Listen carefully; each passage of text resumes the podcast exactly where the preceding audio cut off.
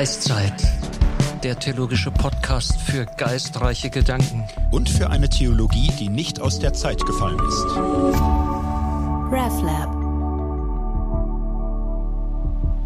Es ist mal wieder Geistzeit, die 23. Folge.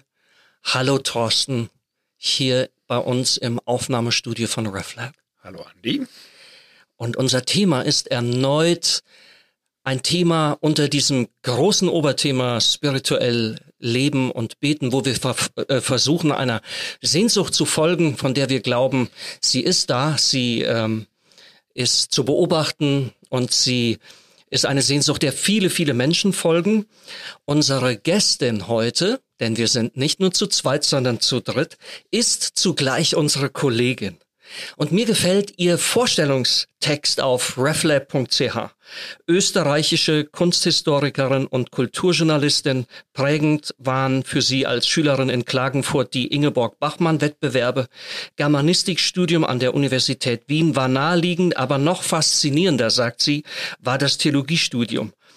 Mitarbeit beim ORF Kulturradio Ö1 in der Sendereihe Tau aus den Religionen der Welt. Und dann war sie freischaffende Journalistin in Hannover und Köln mit Beiträgen unter anderem für die Zeit, NZZ und die Zeitschrift Merkur. Dann eine lange Zeit, 2007 bis 16, Feuilleton-Redakteurin. Und dann hat sie in Berlin gearbeitet, 2019 promoviert an der FU Berlin im Fach Kunstgeschichte im globalen Kontext zum Thema Humboldt Lab. Und sie sagt, es ist schön, dass sie wieder in die Alpen zurückkehren konnte. Seit 2020 bist du im RefLab. Johanna Di Blasi, herzlich willkommen. Andi, bist du wahnsinnig, das alles vorzulesen? Ich dachte, du liest den Einführungstext zu meiner Blogserie, dreiteiligen Blogserie Böse Beten vor. Aber gut, jetzt, jetzt hast du da einen großen Aufriss gemacht. Man kann es mit einem Satz auch sagen, ich bin hier in dieser Sphäre der Theologie Quereinsteigerin. Ich habe auch Theologie studiert, aber das war für mich ein Teil einer Fächerkombination. Ich bin tatsächlich äh, promovierte Kunsthistorikerin. Mhm. Ja, also ich habe gedacht, das müssen wir uns jetzt mal geben. Das ist schon eine kleine Welle gewesen jetzt am Anfang, die da über uns drüber gewaschen ist.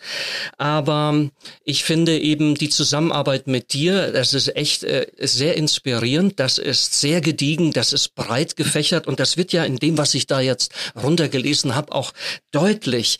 Ähm, wir waren erst neulich in deiner Theo-Lounge, beide, Thorsten Dietz und auch ich. Es ging um äh, die Frage, was ist überhaupt das gute Leben? Leben und was gibt's dafür auch Beiträge aus theologischer Sicht. Und schön, dass du dich jetzt revanchierst und hier bei uns im Geistzeit bist. Ich finde, das wird auch höchste Zeit, dass du mal hier bei uns vorbeischaust, oder Thorsten? Ja, absolut. Und ich finde es super, dass du es vorgelesen hast, weil viele von uns haben Theologie gemacht, haben da unser Inselwissen hier und da.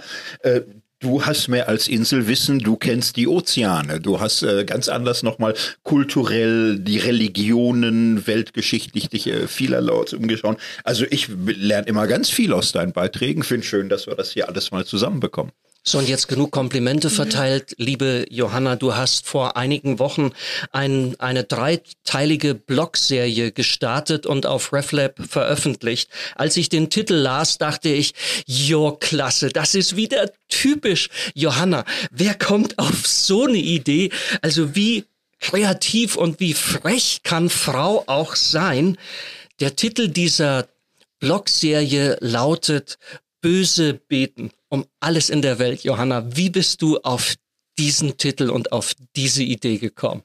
Ich habe festgestellt, dass für mich dieses böse Beten leichter zugänglich ist als gut beten. Ich finde es außerordentlich schwierig, über gut beten zu, zu, zu schreiben. Und dieses böse Beten, das hat mir unglaublich Spaß gemacht. Da war ich selber über mich äh, überrascht.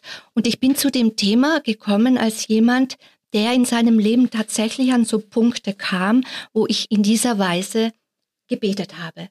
Und ich möchte äh, dazu sagen, dass ähm, es gibt ja einen sehr harten Satz, der lautet, die Not lehrt beten.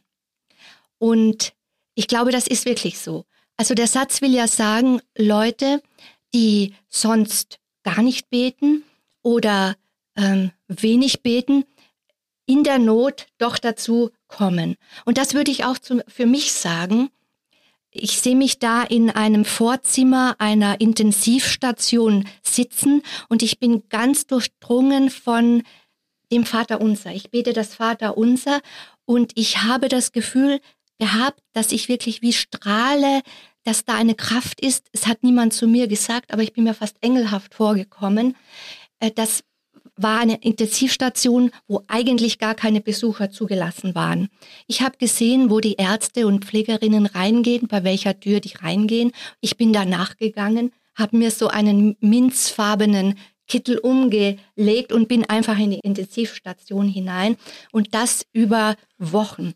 Und ich glaube, die, ähm, die dort gearbeitet haben, die haben Mitgefühl mit mir gehabt und mit meiner schwer kranken Mutter, der die Ärzte eigentlich keine Überlebenschance gegeben haben. Da kann ich jetzt dazu sagen, 30 Jahre liegt das zurück, ihre Krebserkrankung und sie lebt noch immer.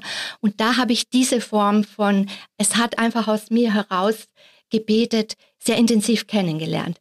Und ich glaube, Not lehrt noch eine zweite Art von Gebet. Und das ist dieses Fluch- und Rachegebet mit fließenden Übergängen eigentlich auch zu so etwas wie Schadenswünsche, dass diejenigen, die mir schaden, mindestens so viel Schaden auch abbekommen sollen. Auch das richtet sich dann vielleicht überraschend tatsächlich an wie so ein göttliches Gegenüber, hilf mir. Also religionspsychologisch könnte man wohl auch sagen, das ist dann wie vielleicht da, das, da taucht sowas wie eine Elternfigur auf, an die ich mich in meiner Not und Ohnmacht hinwende. Und diese Form von Gebet nun ist gesellschaftlich anders als das vorher geschilderte Bittgebet nicht äh, akzeptiert. Sie ist gerade im christlichen Kontext äh, verpönt, tabuisiert und das hat mich interessiert. Ich fand es interessant zu lesen in deinem Text. Du schreibst da, ich bin noch ein echtes braves Mädchen, eigentlich etwas für die anthropologische Vitrine. Brav sein habe ich von klein auf gelernt. Brav sein ist mir eingebläut worden. Brav sein und still.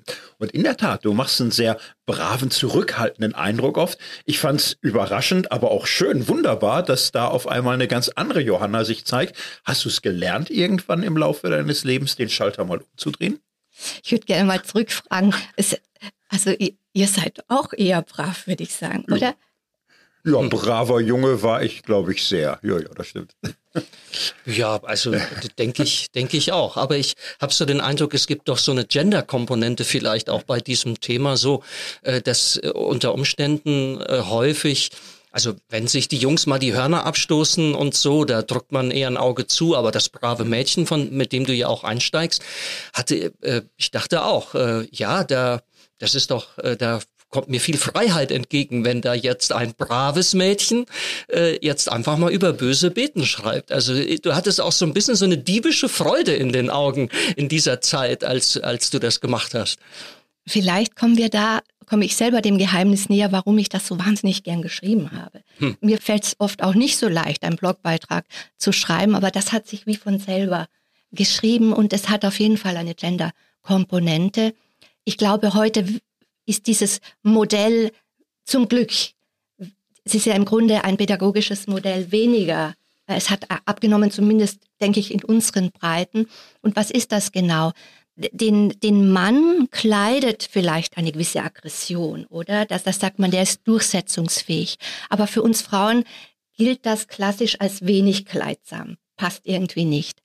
Also dieses brave Mädchen, wo das böse Mädchen einfach gar nicht zugelassen ist. Das brave Mädchen hat nicht böse zu sein. Was macht das brave Mädchen, wenn ihm aber Böses widerfährt?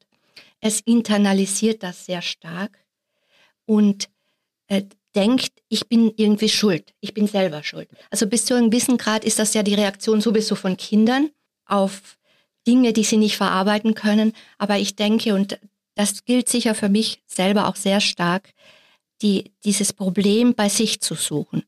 Nun, wenn man in Situationen kommt, die Konfliktsituationen sind, zum Beispiel am Arbeitsplatz, ist das keine gute Strategie. Wenn diese schwierige Situation sehr, sehr groß wird, kann man das gar nicht mehr alles selber sozusagen auf sich nehmen.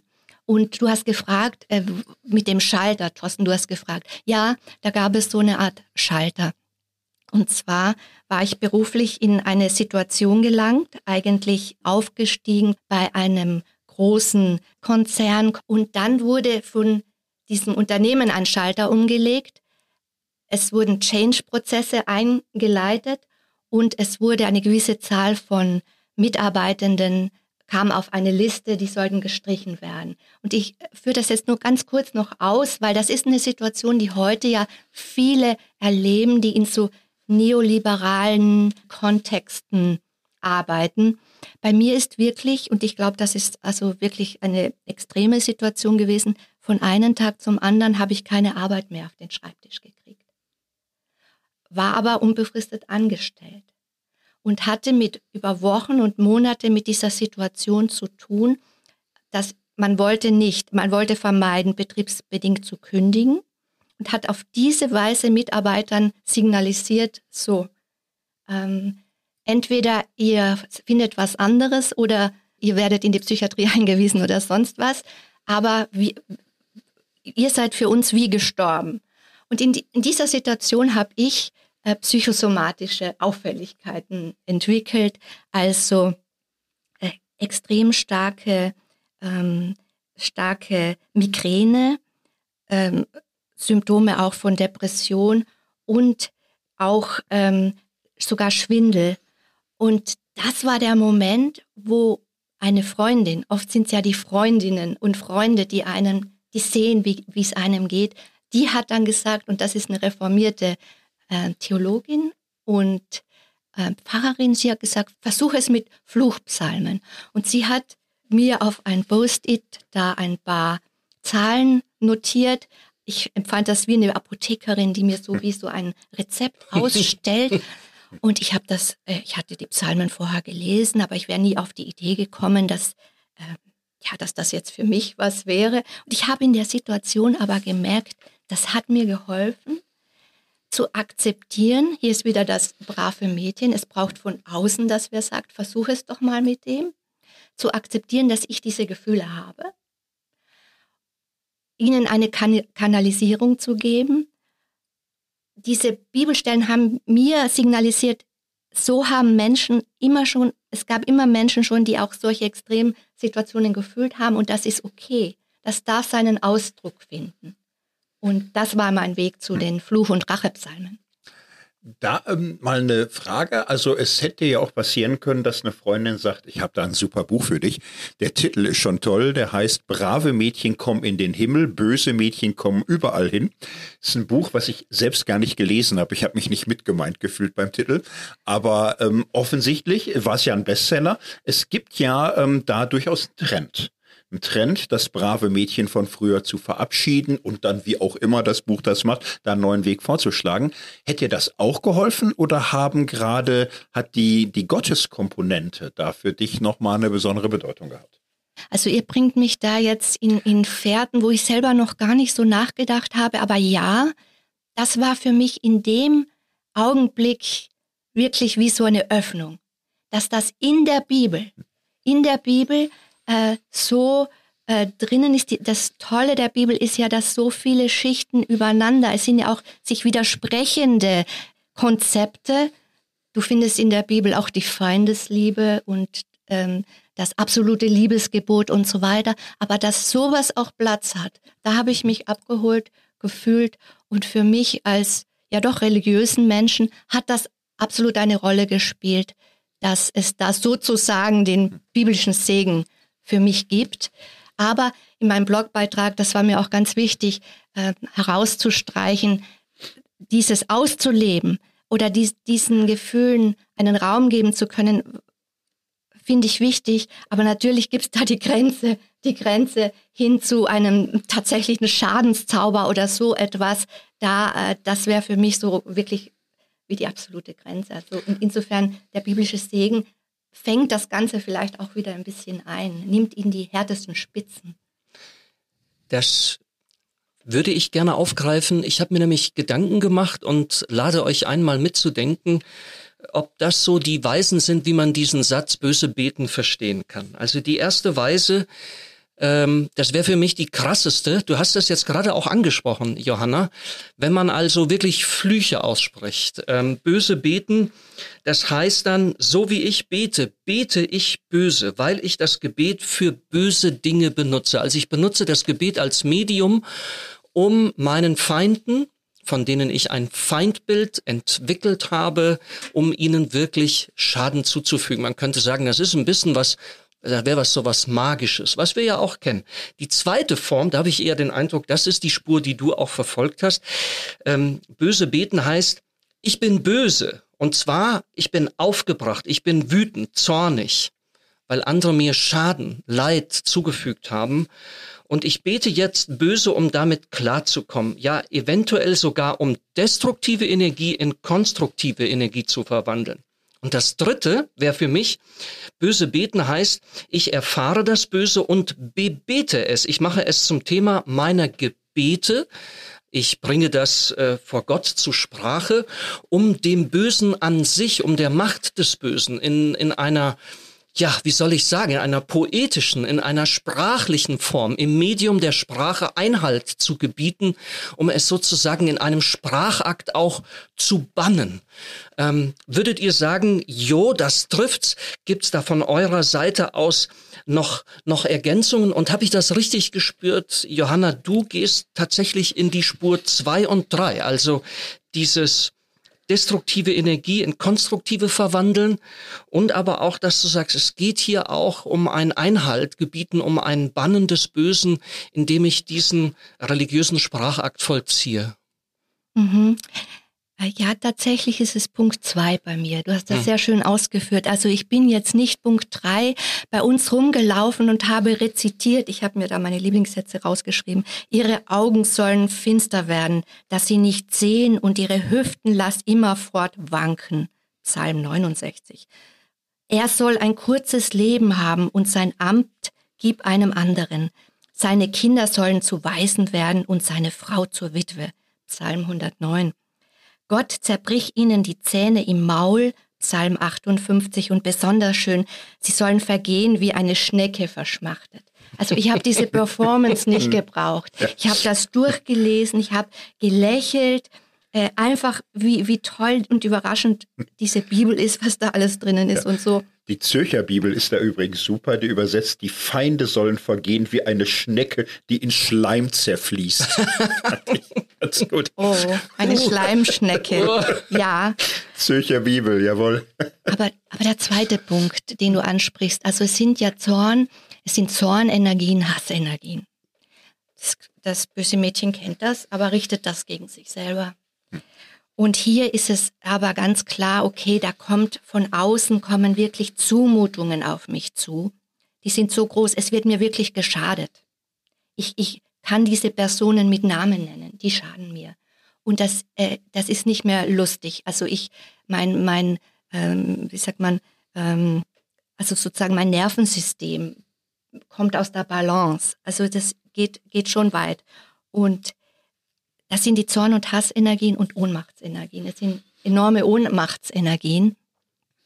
Und da habe ich so erlebt, dass mit diesen Psalmen ich irgendwie wie so ein Empowering erlebt habe. Also hm. schon in dem Moment, ich brauchte die dann nicht mehr, wie gesagt, rezitieren, hat mich das irgendwie, hat mir das Kraft gegeben, hat mich ein bisschen aus dieser Ohnmacht herausgeführt. Und ja, ich glaube, das ist überhaupt ein, ein interessanter und wichtiger Punkt. Wir haben schon gesagt, gesellschaftlich sind, sind die nicht so anerkannt, diese Energien. Und es hat ja auch gute Gründe, sie zu, zu zivilisieren, zu kanalisieren.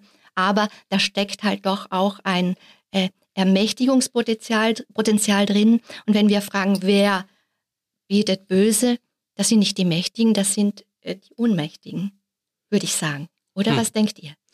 Ja, also äh, finde ich ganz wichtig, auf diesen Punkt wollen wir ähm, noch zu sprechen kommen. Dass ähm, dass es hier um ein Gefälle zwischen Mächtigen und Ohnmächtigen geht und dass das böse Beten vermutlich tatsächlich stärker auf der Seite der Ohnmächtigen und der Opfer und der Missbrauchten anzusiedeln ist. Ich äh, drücke das aber noch ein kleines bisschen zurück. Ich wollte Thorsten fragen, Thorsten, du hast ja ganz viel über Gefühle gearbeitet, äh, deine Doktorarbeit über den Begriff der Furcht bei Luther und so weiter.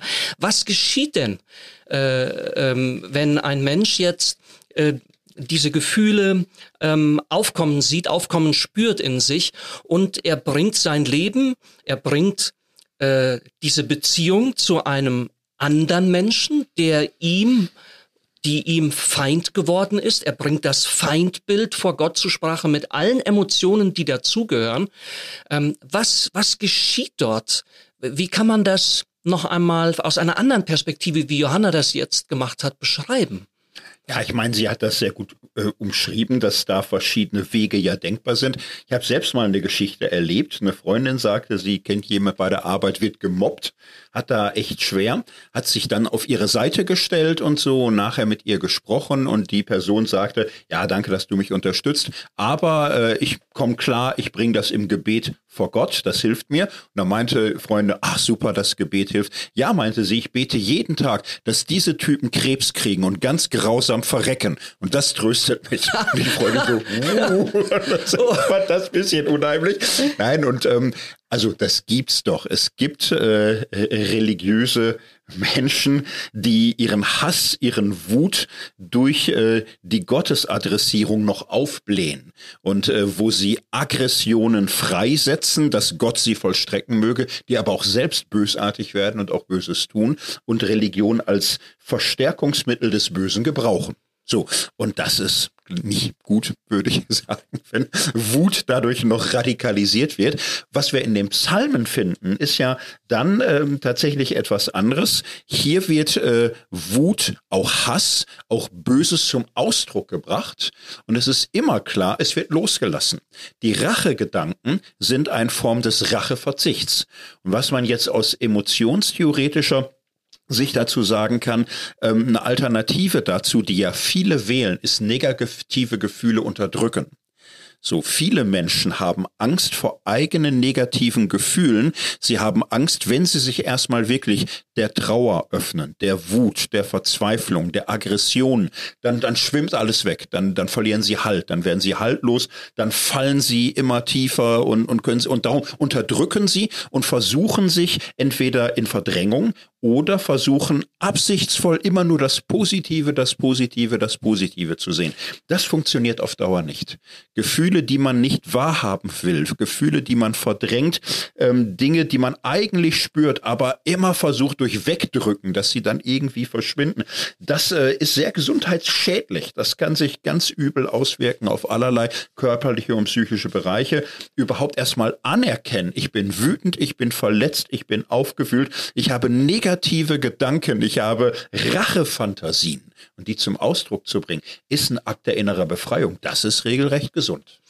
Ich finde das interessant, wenn man jetzt, was wir ja hier nicht in allen Details machen können, auch nicht ansatzweise, wenn man da mal hineingeht in die Feindespsalmen mit äh, den äh, Fachleuten wie äh, Erich Zenger oder auch äh, dem Tübinger Alttestamentler Bernd Janowski, die zeigen sehr schön auf, das ist eine feine Linie in dem Psalm zwischen einem Ausleben und auch einem gewissen Aufblähen der Rachefantasien ähm, es ist vielleicht auch manchmal am Rande, dass man selber gepackt wird von dem Bösen, was man zur Sprache bringt und dann in der Tat die Variante eins böse beten, dass man es als irgendwie als Mittel auch benutzt. Aber letztlich in dem Psalm, die Rache wird abgegeben an Gott. Das ist ganz wichtig. Sie wird also selber nicht vollzogen. Und es dient letzten Endes, das fand ich auch interessant, ähm, ähm, einer teilweise, nicht immer, aber auch einer geheimnisvollen Verwandlung der Beziehungsstruktur. Ähm, das ist äh, letzten Endes äh, ist dieses Feindbild, was man sich ja aufbaut, ähm, auch aufbauen muss. Das, da geht es ja letzten Endes um um eine Beziehung. Und ähm, manche Leute berichten, dass sie durch das Beten und durch das Artikulieren und in gewisser Weise auch sich ausleben lassen, diese Emotionen, diese Affekte, ähm, dass dadurch auch die Situation erträglicher wurde, dass in der Beziehungsstruktur sich unter Umständen sogar auch etwas, etwas geändert hat, dass man Abstand gefunden hat, ähm, dass man eben in gewisser Weise auch, das spüre ich auch bei dir, Johanna, eine Gelassenheit äh, etwas oder es hat sich zumindest beruhigt. Ist Gelassenheit schon schon zu viel gesagt? Es klingt ja so, als würdest du betend äh, deine Affekte, deine deine Wut, deine Ohnmacht und und dein ein Stück weit auch deinen Hass äh, neben dich bitten auf, auf, auf die Couch und würdest in ein Gespräch damit mit dir selbst treten, aber auch vor Gott und da fühlst du dich noch aufgehoben in einer großen Gemeinschaft, die tausende von Jahre alt ist und dann denkst du, es ist nicht falsch mit mir, sondern es ist gut und du merkst, andere Menschen haben das auch gemacht. Das ist auch ein legitimer, ein wichtiger Teil meines Glaubens. Ich habe den Eindruck, das hat eine stark ähm, verändernde, transformierende Kraft, so zu beten. Ja, das ist auf jeden Fall so. Ich bin noch mal ein bisschen hängen geblieben, was Thorsten sagte, dieses Aufblähen, äh, dass es Menschen gibt, die äh, sozusagen bitter werden. Sowas gibt es und das ist tragisch und vielleicht ist das der Punkt, wo man das Beten verlässt, oder? Ähm, wo man, wo man das Beten verlässt. Während hingegen in dem wenn du in einem Gebetskontext, das klingt jetzt so großartig, ich habe da nicht so groß irgendwie ähm, daran gedacht, dass das jetzt ein Gebet ist. Ich habe die Psalmen gehabt, ich habe diese Sätze gehabt, dieser Menschen, die das gefühlt haben. Und es ist etwas, hat reingespielt. Und das ist sicher in der religiösen Tradition und christlich-biblischen Tradition was Wichtiges, nämlich Gerechtigkeit. Weil was ich erlebt habe im Kontext und was ja viele erleben, ganz viele, ähm, gerade heute, wo ja auch die wirtschaftlichen Zeiten also sich zuspitzen, die wirtschaftlichen Probleme, ist ja, dass sie mit Ungerechtigkeit konfrontiert sind. Und in der Bibel, wenn ich es recht verstehe, gibt es ja auch wie diese, diese Idee des gerechten Zorns. Und ich glaube, in dieser meiner Situation hatte ich durchaus das Gefühl, was ich jetzt fühle, ist, ist absolut, absolut gerechtfertigt. Trotzdem wollte ich die so, sie sollten so viel ungefähr abkriegen wie ich, aber also ich habe da jetzt auch nicht übertrieben. Hm. Vielleicht manchmal habe ich gedacht, okay, so eine, so eine ganz fiese Krankheit, ja, okay. Aber, aber im Wesentlichen hat, war das schon der erste Schritt für mich, so auch wieder ein größeres Bild zu sehen. Weil man, wenn man verletzt wird, man sinkt ja so in sich selber und das eigene Leid und was da alles passiert. Ich glaube, das war für mich, diese Psalmen waren schon der erste Schritt, wieder ein größeres Bild zu sehen und ähm, ein bisschen, ein bisschen mir vor Augen zu, zu führen, dass diese Person, die so agiert, ja auch irgendwo eine verletzte Person ist. Hm. hm. Das hast du vor allem im zweiten und dritten Teil beschrieben, wo es um Mandalas geht oder um diese andere aus dem Tantra stammende Technik, die Dämonen zu füttern. Ähm, da haben ja viele in Social Media weniger drauf reagiert, weil das offenbar vielen fremd ist. So, ne? Indien, man weiß nicht, wo ist das da genau, ist das koscher oder so. Aber ich fand es faszinierend. Kannst du die Ideen vielleicht nochmal ganz kurz umschreiben? Wie waren das äh, für religiöse Techniken, Abstand zu gewinnen? Genau. Also ich habe, ich kann es bildlich beschreiben. Ich habe zu Hause wie imaginär so einen Giftschrank. Da habe ich drei Medizinen drinnen. Mehr habe ich nicht. Wirklich nur die drei, wo ich jeweils einen Blogbeitrag geschrieben habe. Erstens Rache und Fluchpsalmen, äh, Hersteller ähm, jüdisch-biblisch. Zweitens, ich mache aus dir ein Mandala, kommt aus dem tantrischen Buddhismus, wo Dalai Lama eben auch zu verorten ist. Und das dritte, also die ersten beiden habe ich ausprobiert, da kann ich auch darüber sprechen, wie sich das anfühlt. Das dritte ist eine ganz harte Medizin, die hätte ich in einer Lebenssituation gebraucht. Damals hatte ich es nicht. Feeding Your Demon. Das ist etwas, das hat eine amerikanische Lama, ähm, hat als buddhistische Lama entwickelt, auch einen Bestseller geschrieben. Sie heißt Zyltrum Alione, heißt sie. Das ist sozusagen der Initiationsname. Und ja, wie das so ist, es wird dann als uralte Weisheit so gerne ein bisschen für den Buchmarkt ähm, verpackt. Und ich denke, es ist buddhistische Inspiration drinnen, aber da kommt noch einiges anderes hinein, was sehr gegenwärtig ist Und diese Medizin, vielleicht kommen wir auf, auch auf die noch zu sprechen, das wäre die dritte.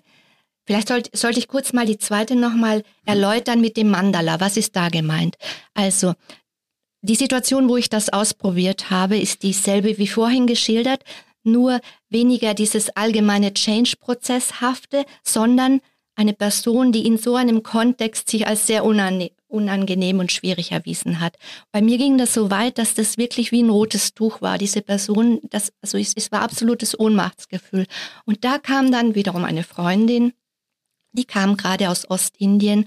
Das war so ein Summit von Aktivisten, wo es um wirklich einschneidende Umweltveränderungen dort geht und die Menschen wirklich große Ängste und Sorgen haben. Und bei dem Summit der Aktivisten war auch ein, ein Thema, äh, welche Meditationsformen es gibt, um mit so, so solchen sch schweren Problemen äh, zu tun zu haben. Nun, ich, bei mir war es ein individuelles Problem, es hat mich selbst nur betroffen. Und sie hat mir das so erklärt.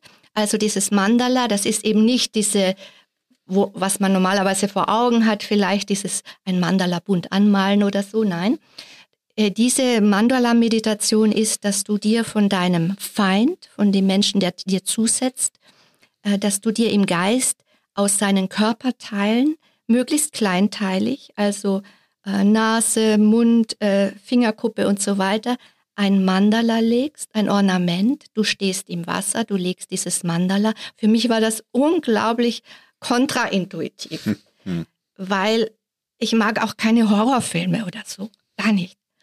Und der nächste Schritt ist, du zoomst dich wie heraus, betrachtest das Mandala und siehst ein großes wie Muster von Mandalas, wo die Person, die dir schädigt, eben, wo es da Personen gibt, die wiederum ihr geschädigt haben und so weiter. Es wird ein unendliches Mandala und ich habe gemerkt bei dieser Meditation, die ich in meinen Blogbeiträgen ja nicht empfehle, also mir ist das so in einem schwierigen Moment so zugewachsen. Für mich hat das gepasst, aber es ist sicher nichts, was man so allgemein empfiehlt. Menschen, die vielleicht auch sich gar nicht mit den äh, intellektuellen und kulturellen Hintergründen auseinandergesetzt haben. Aber was, was ich eben gemerkt habe, das war gar nicht so irgendwie so blutrünstig, sondern es war tatsächlich eine Auseinandersetzung mit dem Bild, was ich mir von meinem schrecklichen Gegenüber gemacht habe. Das hat da habe ich gemerkt im Laufe dieser Meditation, hat, das ist mein Bild. Es hat vielleicht, das ist gar nicht, sicher nicht identisch äh, damit, wie diese Person wirklich ist, wie andere Personen diese Person sehen. Und das war für mich jetzt ein, eine Möglichkeit, Abstand zu gewinnen, die Perspektive etwas zu verschieben. Und das hat mir, hat mir auch sehr gut geholfen. Hm. Das heißt, du zerlegst dein Feindbild in seine Einzelteile, machst daraus ein erstes Mandala. Und habe ich das richtig verstanden? Weil ich glaube, ich habe es vielleicht falsch gelesen. Die anderen Mandalas, die dann ein Mosaik von vielen Mandalas ergeben, sind Menschen, die wiederum deinem Feind auch Feinde sind und geschädigt, ihn, ihn geschädigt haben. Habe ich das richtig verstanden? Ja, das ist, ja genau, das mhm. ist wie so ein Schadenszusammenhang. Ja. Vielleicht, also kann man christlich Erbsünde, glaube ich, ist nicht ganz was anderes, oder? Das ist so, das ist ja sozusagen, ähm, kann man horizontal und betrachten, aber auch in die Tiefe gehend, in die historische Tiefe gehend, dieses Transgenerationale, was wir so an sch schwerem ähm, da gibt es ja heutzutage immer mehr und genauere Forschung, dass da auch Dinge geerbt werden. Ich würde gerne eine etwas machen, was eigentlich so am, am Ende ähm, von Podcast meistens kommt. Und diese Einheit damit vielleicht auch so ein kleines bisschen ähm, abschließen. Dieses böse Beten. Wem würdest du das empfehlen und wem würdest du das nicht empfehlen? Weil ich dachte auch gerade eben, hm, also wir leben in einer Zeit, in der alle so furchtbar wütend sind, in der die Empörung so schnell nach oben geht. Also ich habe ja gerade ganz viele Menschen vor Augen, hm, denen täte das nicht gut. Denen würde ich eher sagen, einatmen, ausatmen, Tasse Kaffee trinken, bitte, bitte nicht. Ne? Also ich finde es eben gar nicht einfach äh, zu sagen, ja, für wen ist das jetzt was und für wen nicht. Gerade in unserer nervösen, kurzatmigen, schnappatmigen Zeit, wo, wo irgendwie alle Leute sich auf Social Media das Recht herausnehmen und jegliche Form von Wut und Hass als äh, heilig und gerecht und gut und legitim erklären. Ich finde es ja, ich finde gar nicht so so einfach zu sagen, ja, für wen ist das was? Äh, Thorsten und auch Johanna, hättet ihr Empfehlungen?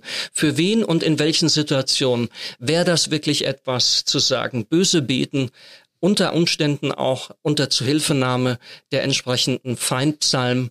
Das könnte was für dich sein. Das wäre lebensdienlich. Das wäre unter Umständen sogar heilsam. Also ich würde es äh, nicht, nicht einfach so raten, ja. wenn ich die Person nicht kenne. Ich kann nur sagen, was es mit mir gemacht hat und in welcher Situation es in meinem Leben wichtig geworden ist. Ähm, mich, mich würde jetzt mal von euch auch noch interessieren, habt ihr schon böse gebetet? Thorsten? Ja, also ja, für mich war es auch mal eine lebensgeschichtliche Entdeckung in der Bibel in der Tat und für mich war es äh, besonders hilfreich an einem Ort, der für mich so das brave, gute, heilige verkörpert hat, eben diese Ausbrüche ähm, des Zorns und der Verletzung zu finden und damit eben auch die Erlaubnis, das einzuräumen. Also ich glaube schon ein bisschen ähnlich, wie du es äh, beschrieben hast, dass das an der Bibel, in der Bibel erlaubt ist, das äh, Schlechte nicht einfach nur zu verdrängen und runterzuwirken, sondern vor Gott zum Ausdruck zu bringen. Das fand ich heilsam. Auch im Blick auf äh, Gott, auf Gottes Erfahrung. Das Buch Hiob war für mich eine ungeheure Befreiung, zu sehen, wie Hiob Gott beschreibt als Raubtier, das mit den Zähnen knirscht und einen am Genick packt und äh, wie ein Kriegsmensch äh, Pfeile auf einen schießt, ein quälen und foltern will, dass Hiob äh, Gott als Folterknecht und Raubtier beschreibt. Kapitel 16 zum Beispiel, ganz nicht gedrängt. Das war für mich eine Erlösung geradezu, äh, Gefühle zuzulassen, der Enttäuschung, der Frustration und zu merken, Gott hat das bei Hiob überlebt, es könnte bei mir auch gut gehen. Ach spannend, das hm. ist ja wie ein neues Feld, nochmal wirklich auf hm. Gott böse zu sein. Ja. Warst du ja. auf Gott richtig böse? Ja, und ähm, hatte aber natürlich eine Grundkultur, wo man Gott gegenüber der Allerbrävste ist, ne? Und lieben, loben, beten, bitten, danken und so weiter. Also im Zirkel des erlaubten guten Betens, wie man es ja auch einzig und allein in der Kirche hört. So und äh, Enttäuschung und Dinge, wo ich das Gefühl habe, ich habe mich so reingekniet in eine Sache und habe so vor Gott das wirklich gebracht und ich hatte doch die Gewissheit, dass Gott wirklich was macht und dann war es eine Sackgasse und dann war es nicht. Ja, muss ich schuld gewesen sein, kann muss kann nur an mir gelegen haben. Nein, aber dann zu sagen sagen, ich bin enttäuscht. Ich bin enttäuscht, dass es nicht funktioniert, dass es mit Gott irgendwie nicht gepasst hat damals. Das war schon, waren 90er Jahre, so, aber das hat mich damals ungeheuer befreit, dass die Bibel da auch nochmal ganz andere Zugänge zu solche Fragen hat. Ach, das ist mir auch aufgefallen, als ich mir überlegt habe, äh, wie ist es denn? Mache ich das auch? Ähm, und zwar sind es für mich so konzentrische Kreise. Thorsten hat das angedeutet. Das erste, was ich übers Herz gebracht habe als braver Junge, war eben einfach mal den Mut zuzugeben. Es gibt eine Welt da draußen, die ist mir nicht immer wohlgesonnen. Die ist hart, die ist widerständig. Da gibt es Abgründe. Das Leben fügt mir Böses zu oder Schlimmes oder Unangenehmes und auch andere Menschen. Und ich finde das scheiße ich finde das zum Kotzen und ich spreche das vor Gott einfach mal, das muss jetzt mal raus. Das fiel mir relativ einfach. Schwieriger war das gegenüber Menschen, mit denen ich befreundet war oder bin. Menschen, die ich liebe. Also ich will jetzt mich hier nicht entkleiden, aber einfach auch mal einfach auch mal, wenn man, wenn, wenn wirklich ein Konflikt auch in der Ehe ist. Das, das war für mich fast nicht möglich zu sagen, die hat jetzt so ein Unfug, so ein, das hat mich so verletzt. Ich finde das einfach nicht in, also das fand ich schwierig, das, das zu beten und Thorsten hat es angedeutet. Für mich war das geradezu eine Befreiung zu sehen, dieser Satz, der Herr hat gegeben, der Herr hat genommen. Hiob, der macht eine Karriere und zwar eine steile Karriere. Der Satz steht am Anfang. Der Satz steigert sich in der Hiobs-Erzählung bis hin zum Sadismusvorwurf. Du hast sogar noch Lust daran, mich zu quälen. Ja, und ich habe dann in, in ganz wichtigen Situationen für mich an der Grenze zum Blasphemischen gebetet.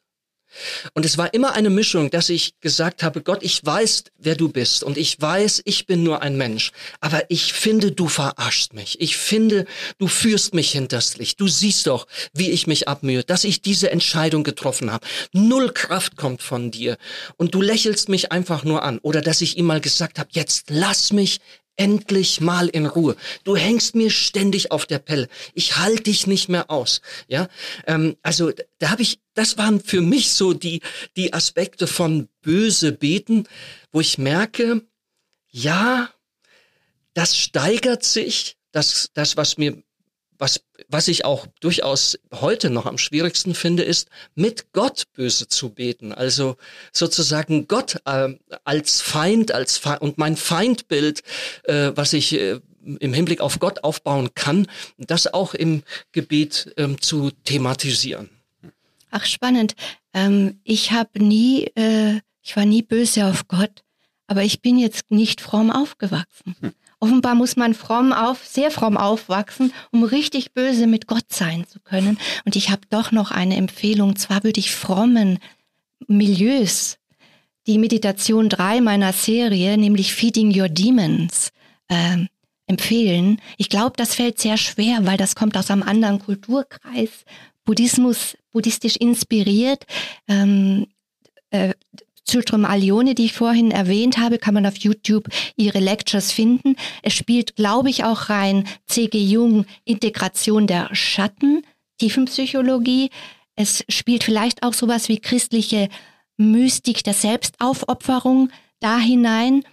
Und das verlässt auch eigentlich das Feld des Böse Beten. Das ist nämlich ein Beten, wenn du das Böse in dir hast bei Krebs besonders augenfällig, man nennt es ja sogar bösartig. Und es ist so schwer, das zu integrieren. Und das, was passiert? Man spaltet Teile von sich ab. Und deshalb würde ich sagen, diese Meditationsform ist für fromme Kreise vielleicht sehr interessant, weil da beobachte ich Folgendes. Man bleibt sehr in einem lieben Gottesbild spaltet aber etwas von sich ab, alles Dämonische und alles äh, Teuflische sogar sieht man draußen. Und mir fällt auf, ähm, merke ich, dass, dass da auch eine gewisse Bösartigkeit ist im Blick, wie man die Welt, wie man die anderen sieht, wie man auch seine eigene Zeit sieht und das aber nicht merkt. Ich finde das sehr spannend und äh, ja, also äh, fromme Milieus beobachte ich ja inzwischen auch professionell und ist ja auch mein Forschungsgebiet.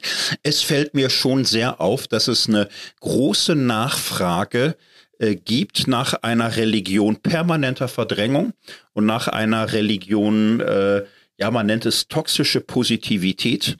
So die ganze Farbwelt ist immer schon auf Harmonie und Vanille und Wohlfühlen und Happy Clappy. Es sind so shiny Happy People, wo ein, ein großer Aufwand in schöne Ästhetik geht und äh, im, im Grunde ständig alles Negative aus der eigenen äh, Selbsterfahrung und der eigenen Gottesbeziehung und der Gemeindewelt raus. Das gibt's da gar nicht. So, jede Form der Kritik ist immer Angriff. Niemals Selbstkritik, niemals hinterfragen, keine Zweifel loszulassen, gar nichts. Böse sind immer nur die anderen. Böse sind die Feinde draußen. Und für so eine Welt kann es eine ungeheuer befreiende Entdeckung sein, ähm, das Böse in sich, das Böse im eigenen Erleben, die offenen Fragen, die Rätsel, das Zulassen, das zu entdecken. Also da ist das, glaube ich, für Menschen, die ahnen, dass sie sich da verrennen, glaube ich, eine große Hilfe. Ich denke aber schon auch, dass man vielleicht auf der anderen Seite vom Pferd fallen kann. Äh, auf Instagram gab es einen spannenden Kommentar, der ähm, dazu gesagt hat, ja, also hm, den inneren Schatten umarmen und zulassen und integrieren, ja, aber Jesus äh, hat ja, er, er treibt Dämonen aus. Gibt es nicht so etwas wie auch ähm, den berechtigten Exorzismus, der das Böse irgendwo bannt. Es ansieht, anspricht, aber dann wirklich auch bannt. Wie würdest du das sagen? Ich würde dir zustimmen. Hm. Tatsächlich. Und trotzdem würde ich sagen, Feeding Your Demon ist für mich eine Medizin. Äh, ich war schon mal in einer äh, ich hatte schon mal eine schwere Krankheit, wenn das wieder käme. Äh, ich, äh, wir sprechen jetzt, hm. das eine, das eine ist die psychische, sozusagen psychische Erkrankung, Erkrankung aber wenn ich nochmal bei der sozusagen Krebserkrankung bleibe, ich habe was in mir, das mich innerlich aufzehrt, bösartig ist. Die Menschen, die ich begegne, reagieren mit Angst, verstärken eigentlich noch meine Angst. Das ist das Beispiel, eigentlich, in, darum geht's bei Feeding Your Demons. Hm.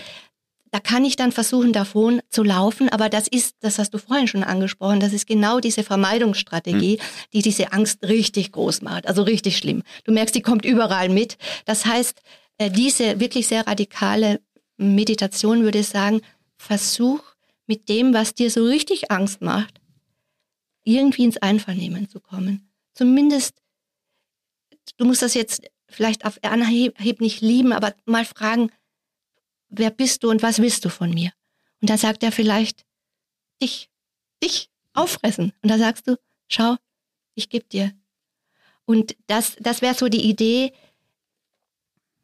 dieser Meditation, zu versuchen, das, was für mich das Allerschrecklichste ist, was ich eigentlich austreiben will, ähm, anzuschauen, vielleicht sogar merken, es ist sogar ein Teil von mir. Hm. Ähm, ich glaube, was man von sich ähm, abschneidet, was man ähm, abspaltet, erkennt man nicht mehr als Teil von mhm. einem, aber es ist ein Teil von mir. Und es kann zumindest vielleicht sowas wie so eine, wie sozusagen ein bisschen eine Besänftigung passieren. Das wäre ein, ein Weg, also wenn man so will, wie so ein umgekehrtes Totemmal. Also die klassische Geschichte der Drache, das, was mir Angst macht, äh, ich versuche es zu, zu ähm, töten und mir einzuverleiben und ich verleibe mir seine Kraft ein. In dem, in dem Fall ganz umgekehrt. Ähm, ich, ich schenke mich sozusagen dem, was mir Angst macht. Und am Ende, äh, wenn es gut geht, sind wir Allies, sind wir? Alliierte. Ja, Zitat von dir, du schreibst, werden unliebsame Seelenanteile abgespalten, wittert man am Ende überall Dämonen und Teufel bloß nicht bei sich selbst? Sollte man auf Goldgrund sich an die Wand hängen? Das ist, glaube ich, für viele eine ganz wesentliche Einsicht. Gut, und wir waren uns einig, es gibt auch das Gegenphänomen, wo man Böses gar nicht mehr identifizieren kann und will. Und das ist natürlich dann auch nicht die Lösung. Es ist für mich ein Durchgangsstadium. Ich habe immer wieder gedacht, dass zum Beispiel solche wirklich brutalen, äh, gewalttätigen, auch gewaltporträtierenden Computerspiele, da gibt es ja mittlerweile äh, Forschungen, was ist die Wirkung dieser Computerspiele auf die Jugendlichen, die das spielen. Und es ist nachweislich so, dass lediglich auf, auf äh, Männer auf Spieler, die sowieso schon eine gewisse Affinität zu Gewalt mitbringen, diese Computerspiele gewaltfördernde, gewaltstimulierende Wirkung haben. Auf, auf alle anderen anscheinend nicht. Es scheint wie so eine Art virtueller Raum zu sein, wo sich mal etwas auch austoben darf. Aber es ist so eine, für mich ist das böse Beten in diesem Sinne ein, ein, ein, ein, ein geschützter Raum. Da darf ich auch mal ganz ungeschminkt ähm, meinem Hass, meinen Emotionen äh, und meinen Gedanken über das Leben, die Welt und die Mitmenschen, am Ende sogar noch über Gott selbst in einer Weise Ausdruck verleihen. Aber es ist ein Durchgangsraum, in dem möchte ich natürlich ähm, nicht, nicht verharren. Ich zutiefst bin äh, davon überzeugt, dass, ähm, dass letzten Endes das Leben auf einem anderen Weg gewinnt, dass die Rache Gottes, die ich mir da manchmal herbeiwünsche, äh, so aussieht, dass er sich an den Übeltätern rächt, indem er, indem er ihnen seine Liebe zeigt, seine Barmherzigkeit zeigt. Ich setze null Hoffnung in, äh, in ähm, Gewalt, äh, weil es ist für mich die ultimative Macht des Bösen und auch von Gewalt, wenn sie mich in ihre Logik verwickelt, wenn ich mich auf Vergeltung und, und äh, Rückzahlen und äh, ich füge dir dasselbe zu, wie du mir das zugefügt hast. Das ist diese, diese Spirale der Gewalt und des Bösen, die ich entsetzlich finde. Wenn ich jetzt da auch noch mich hinein verwickeln lassen würde in meinen Gebeten, fände ich das schlimm. Und da finde ich schon eine gewisse Berechtigung, diese Spannung aufzuzeigen, äh, äh dass Jesus Christus, also hätte er böse gebetet, Ja, das finde ich auch eine interessante Sprache. Hat, äh, hat er nicht da so einen Busch irgendwie, zumindest in mhm. den Apokryphen? Ja, ja. Äh, Im Markus-Evangelium, nicht? Also Busch wirklich verbrennen jetzt, lassen, oder? Genau, oder? der keine Frucht bringt, hat ihn verdorren lassen. Ja. So. Ja, ja. ja. Mhm. Ähm, aber letzten Endes äh, finde ich das schon eine gute Grundintuition, wenn man sagt, dass dieses böse Beten, das war ja auch die Meldung einiger Leute, die gesagt haben, da kann ich nichts mit anfangen. Äh, äh haben wir da nicht von Jesus etwas her? Das würde uns auch jetzt nochmal in ein anderes Thema äh, führen, denn die Kirche Jesu Christi hat je länger, je mehr mit diesem Psalm gewaltige Probleme gehabt. Sie hat in den Übersetzungen versucht, die Dinge, äh, die diese äh, Feindpsalmen abzupuffern, abzumildern, irgendwie erträglich zu machen. Äh, seit äh, dem Zweiten Vatikanischen Konzil hat zum Beispiel die katholische Kirche gesagt, manche sind äh, überhaupt nicht mehr fähig, dass wir sie in der Liturgie und in den Gebeten der Kirche aufnehmen. Man hat die Psalmen gestrichen. Man hat einzelne Verse, Verse zum Beispiel, was ist es, 137, wohl dem, der deine Kinder, Säuglinge nimmt und sie am Felsen zerschmettert, ist für mich übrigens der, einer der schlimmsten äh, äh Hass- und Rache- und Vergeltungsverse Texte, die es da zu lesen gibt. In, in manchen Übersetzungen ist das gestrichen worden. Ich finde, ja, so ganz ähm, unverständlich ist das für mich nicht, denn es gibt ja da schon eine problematische Seite. Ich würde aber vorschlagen, ähm, dass wir auf etwas zu sprechen kommen, was jetzt auch noch mal mehr ins kirchenpolitische und vielleicht auch ins politische geht. Thorsten, du hast das entdeckt. Am 21. Januar dieses neuen Jahres hat Christoph Fleischmann in einer Radiosendung von NDR Kultur Glaubenssachen heißt das, hat er unser Thema irgendwo aufgenommen. Denn es geht dort um das, ähm, äh, was, was ja veröffentlicht äh, äh, wird und worden ist, äh, Missbrauch auch in der evangelischen Kirche, die, die große Studie. Und er macht dort auf etwas aufmerksam, was ich sehr interessant finde. Bitte ergänzt das, ihr beide, und korrigiert das auch. Ich habe das, diese Sendung so verstanden. Im Kern steht folgendes Anliegen. Er sagt, äh, in Sachen Barmherzigkeit und Vergebung. Da ist die Kirche traditionell stark und hat das in ihre Gebete, in ihre Gottesdienste, in ihre Liturgie, in ihre Seelsorge und so weiter auch entsprechend ähm, eingebaut und ist da gut aufgestellt. Das kommt aber häufig, wenn es um Gewalt und um Missbrauch geht, den Tätern entgegen, die im Extremfall hier sogar geschützt werden. Was ist aber mit den Opfern von Gewalt? Sie suchen keine Barmherzigkeit, sondern Gerechtigkeit. Und er führt an dieser Stelle eben auch die Klage- und Feindpsalm ein und sagt, wir haben doch in der Kirche ein Vorbild, wie das unter Umständen gelingen könnte, dass die Opfer von Gewalt und Missbrauch, die Geschädigten, dass ihre Stimme eben nicht überhört, nicht weggedrückt wird, sondern dass auch das, was sie fühlen und sagen wollen, zur Sprache gebracht werden kann, auch in der Öffentlichkeit der Gottesdienste. Dem würde ich gerne ein wenig nachspüren noch gegen Ende unserer Podcast-Folge hier. Ja, ja, und ich glaube, da hat er absolut recht. Die Kirche ist ja katholisch wie evangelisch jetzt auch schon seit vielen, vielen Jahren so furchtbar hilflos und sprachlos angesichts äh, sexualisierter Gewalt in ihren eigenen Reihen. Und äh, Fleischmann, Fleischmanns Analyse trifft da, glaube ich, wirklich etwas. Er sagt, Kirche ist immer stark, sich Opfern gnädig zuzuwenden und sie zu trösten und ansonsten aber alles einzuführen in die große Gemeinschaft, dass wir alle allzumal Sünderinnen und Sünder sind und Vergebung suchen und Vergebung finden. Und da muss man auch vergeben und dann muss man auch Ruhe lassen und da muss man auch die Gemeinschaft festhalten und dann darf man auch nicht nachtragend sein. So und ähm, da, das, da sind viele Gebete und Lieder und Texte für da, aber die Sehnsucht nach Gerechtigkeit, nach öffentlicher, wiederherstellender Gerechtigkeit, Wiedergutmachung, da wird man schnell ins Querulantische verschoben, wenn man da nicht ein Liebesopfer ist, was sich trösten lässt, sondern ein Mensch, äh, der Ansprüche stellt und seine Würde wiederhergestellt sehen wird. Und ich finde die Beobachtung auch super, dass er sagt, es, es gibt in der jüdisch-christlichen Tradition viele, viele Psalmen, die genau das tun. So, da ist die Stimme der, der Opfer stark und Gott steht an der Seite der Opfer und ist nicht sofort damit beschäftigt, die armen, gefallenen Sünder schnell wieder in die Gemeinschaft der Gnade einzufügen. Aber das wurde auf breiter Front zensiert.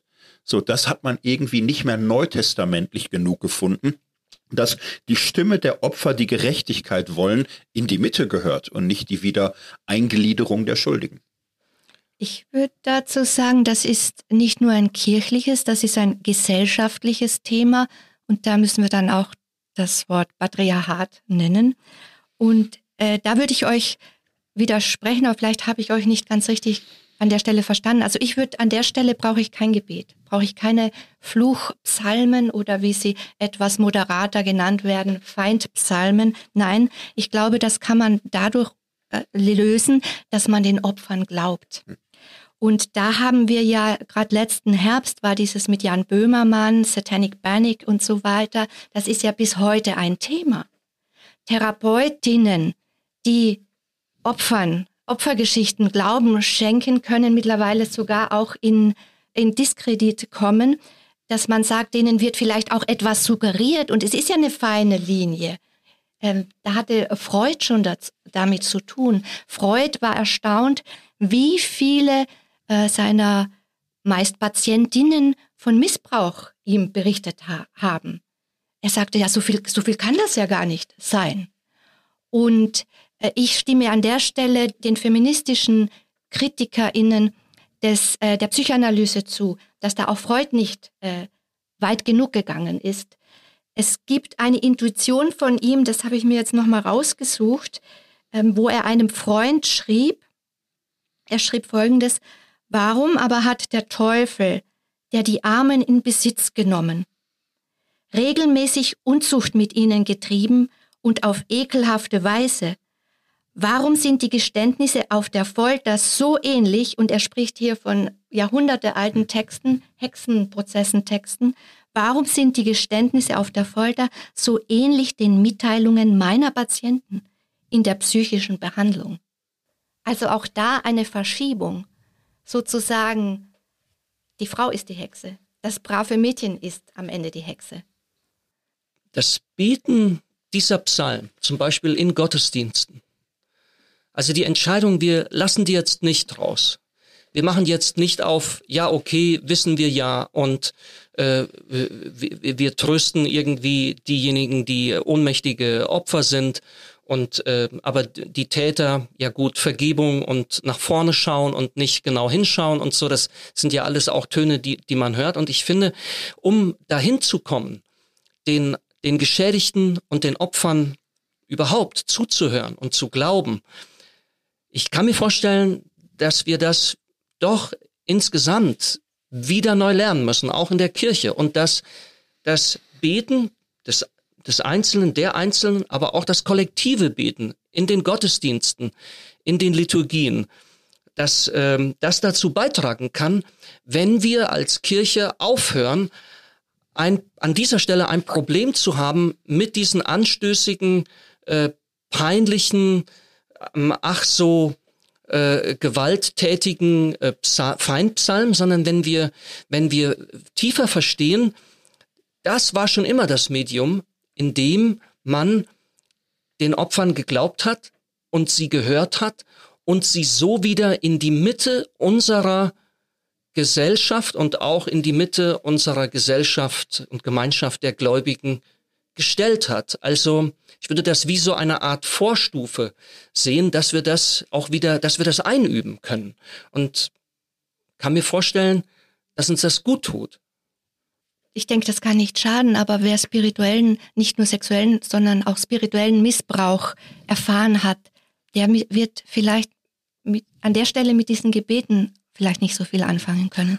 Ja. Und da würde ich sagen, also es kann ja nicht darum gehen, den Leuten jetzt zu sagen, hier bete das mal, das hilft. Nein, es geht ja an die Kirche, dass die Kirche in der Mitte ihrer Gottesdienste sich an Texte gewöhnt, äh, für die die Wiederherstellung von Gerechtigkeit entscheidend ist. So, und das ist entscheidend. Und dann hört man den Opfern zu und man glaubt und gibt denen nicht sogar noch spirituelle Tipps. Das ist ja auch so ein, ein Ding gewesen, dass Kirche im Erstkontakt mit vielen Opfern sexualisierter Gewalt immer sehr empathisch ist, aber eigentlich immer in der Rolle bleiben möchte, ihr seid die Opfer, wir helfen euch, wir sind seelsorgerlich, sind wir total top. So, und aber einfach mal zu sehen, dass viele sagen, äh, schmiert euch eure Religion irgendwo hin. Es ist Unrecht passiert, ich will Gerechtigkeit. Und Kirche das mal akzeptiert ohne religiöse Verkleisterung und dass sie das akzeptieren kann, kann sie aus ihren heiligen Texten lernen, die viel welthaltiger waren als das, was man im Laufe der Kirchengeschichte daraus gemacht hat.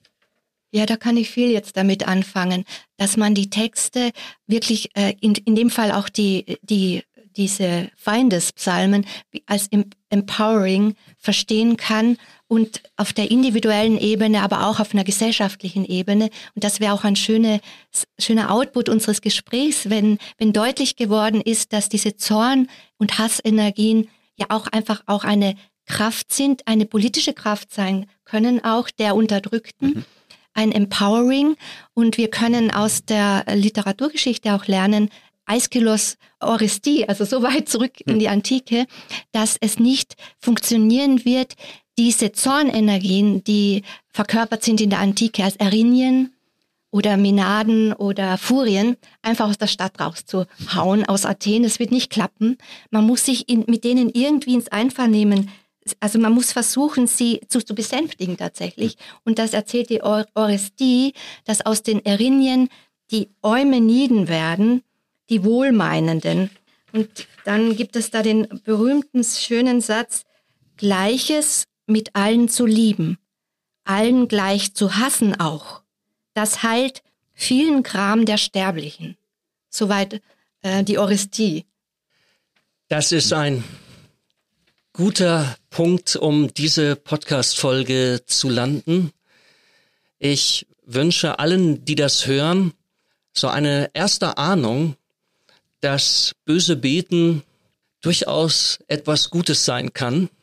Ich nehme persönlich äh, mit etwas, was in unserer Gesellschaft, glaube ich, häufig unterschätzt wird oder unerwähnt bleibt.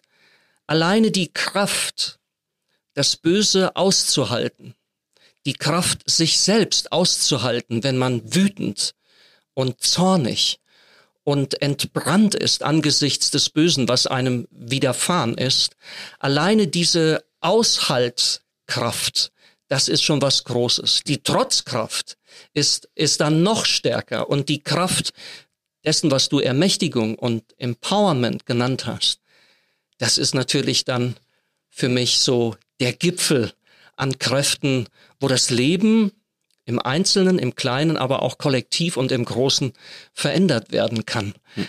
Ähm, schreibt uns ruhig auf den Plattformen und ähm, auf RefLab.ch eure Erfahrungen, eure Kommentare.